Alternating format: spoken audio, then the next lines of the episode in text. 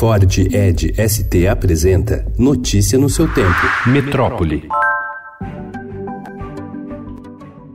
Em 2020, as locomotivas voltarão a transpor um dos símbolos mais emblemáticos da Revolução de 1932. A Associação Brasileira de Preservação Ferroviária fará circular um trem turístico entre Cruzeiro, no Vale do Paraíba, e a mineira Passa Quatro, passando pelo grande túnel da Mantiqueira, onde as tropas paulistas montaram um dos mais duros focos de resistência aos avanços dos federais. A recuperação dos trilhos terá início ainda em agosto.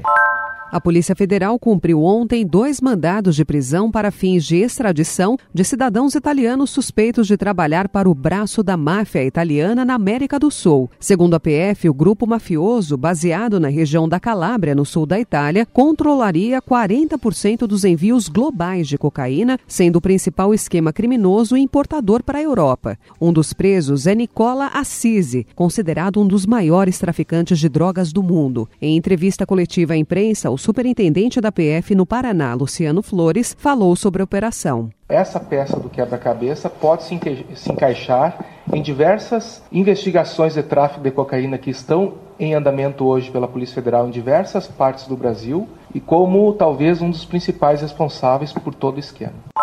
Mais dois moradores de rua foram encontrados mortos em São Paulo no domingo. A suspeita é de que o frio tenha causado ambos os óbitos registrados em Santo André, no ABC Paulista, e em Assis, região oeste do estado. Com eles, chega a cinco o número de pessoas em situação de rua encontradas mortas no estado desde o início da onda de frio.